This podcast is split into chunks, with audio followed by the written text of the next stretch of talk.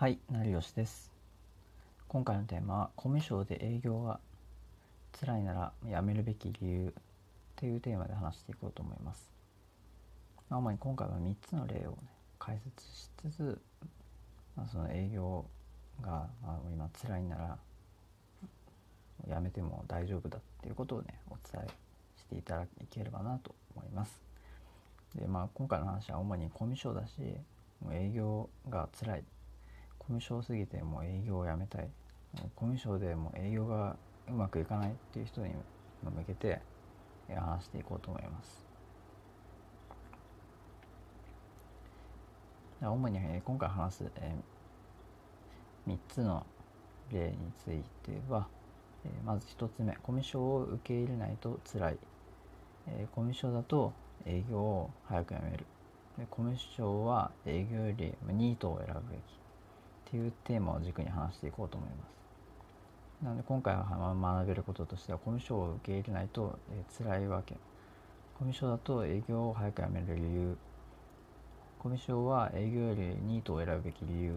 ていうのを学べるんじゃないかなと思います。で今回この話をする僕成吉はブログで6桁収益化をしました。でも、えー、今回の、えー、挙げているコミュ障に関してはもう10代から、えー、コミュニケーションを人と取るのが、まあ、苦手でで、まあ、現在そのブログで収益化することに、えー、成功しました、まあ、なので、まあ、今回、えー、営業とかが苦手で、まあ、あまりコミュニケーションをね取らずになんか稼ぎたいっていう人に向けてもう結構響くんじゃないかなと思ってます。でまず一つ目。えコミュ障を受け入れないと辛い。まあこれに関しては、えー、辛い仕事が、まあ、続くだけで消耗するからですね。でまずコミュ障であることっていうのは悪くないんですよね。別にそれは、まあ、あなたの一つの個性であってそのまあうまく会話をすることができない。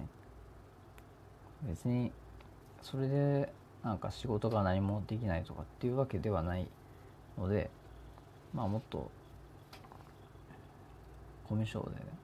あるっていうふうに自分で、えー、ひたすら決めつけつけてっていうのもむしろ良くないかなと思ってます。でむしろそういった、まあ、コミュ障であるという自分の特徴が分かっているのであればそれを弱みを、えー、強みに変えるっていうふうに、えー、考えた方が、まあ、より、えー、前向きに仕事も取り組めるんじゃないかなと思います。まあ、例えばそのコミュ障だけど今プログラミングでスキルを伸ばしてますとか、まあ、コミュ障だからそのうまく喋れない人の、まあ、気持ちが分かるとか。っていうふうに、まあ、強みに自分の弱みを強みに変えるっていう習慣を、えー、つけると、まあ、よりそういったコミュ障の方っていうのはいいんじゃないかなと思います。まあ、成吉はそのネットビジネスで稼いだんですけど、まあ、結局そのコミュ障だからそういった営業職とか特にコミュニケーションが多そうな仕事っていうのはまあやめたんですね。で過去にはまあ僕は、えー、結構、えー、むしろその喋る結構機会とかがある仕事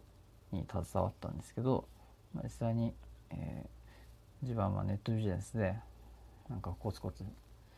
稼ぎたいっていう思いがあったんで結局まあそこからコミュ障でも稼げるように努力して結果的にそのブログで収益化をすることにできました。なのでとにかくコミュ障の人も、まあ、本当に営業が今辛いなら、まあ、無理に続ける必要はないと思います。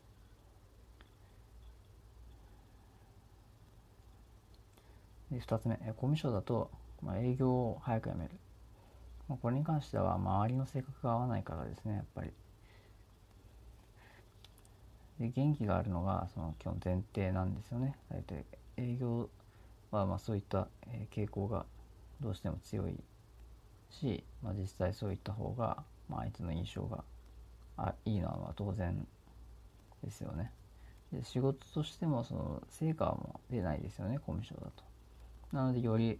えー、コミュ障でその無理に営業を続けるっていう必要性はまあ薄いかなと思います。で人間関係でその多数が、えー、辞めているわけです。大体営業でまあ、えー、辛い。辞めるのは、まあ、結構人間関係とかなんかその仕事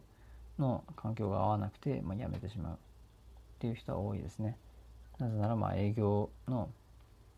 えー、まあスキルっていうのは、まあ、他のその会社でなくても、まあ、使えるからっていうことが多いですね。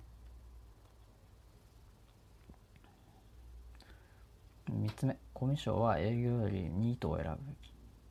これに関しては要するに自力で稼ぐスキルを身につけられる。というところですね。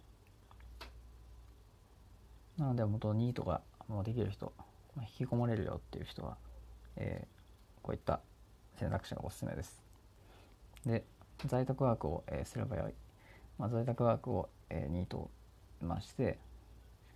えー、引きこもりながら稼ぐスキルを身につけていきましょう。でまあやはり手始めにおすすめなのがウェブライターとかブログラブログアフィリエイトプログラミング学習とか、まあ、この辺りは、えー、始めるのにあって、まあ、王道だと思います。そしてまあそれぞれ伸ばしていけば将来性は十分にあると僕は考えています。でちなみに仕事の受注はその営業じゃないとできないっていうふうに思うかもしれないんですけど、まあ、そこは最初はまずクラウドソーシングを使うといいんじゃないかなと思います。でまあそれだったらまあ副業でも、えー、十分に、えー、量をこなせば稼げると思うのでまずはクラウドソーシングから仕事を、えー、取ってみましょう。で生活費を稼がないといけないからそんなニートなんてできませんっていう人はいるかもしれないんですけど基本的にはえまずそういった、え状態自分の稼ぐスキルを、え磨く時間を作るには生活費を下げて副業から始めるっていうのがいいと思います。生活費を下げることによって、まあ、お金を、え浮くしそこまで収入がなくてもすぐに、まあ、その嫌な仕事をやらなくて済みますよね。で副業から始めていく。副業で少しずつ稼いでいってでそれから生活費が、えー、極端に安いところであれば、まあえー、独立とかも視野に入れられますよね。で少し、えーと、コミュ障に関する話にを、えー、以前あのツイートでしましたで。こんなツイートです。IT エンジニアでもプログラミングスキルだけではダメです。学歴がなくても要件を引き出すスキルがあれば高学歴コミュ障よりマシかと思いました僕は転職する際もまともに喋れない大卒がいましたよまあこういったちょっと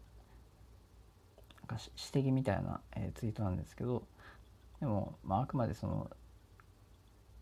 コミュニケーションが必要だよっていう話をしてるんですけどただしまあ営業よりは十分に、えー、マシかなと思います。営業はもうすでにまあ元気よく、えー仕事を取れないといけないので、まあ、プログラミングスキルと合わせて考えを読み取る力相手の考えをまあ読み取る汲み取る力っていうのがあれば、まあ、プログラミングで、まあ、十分に稼いでいくことはできるんじゃないかなと、え、僕は思っています。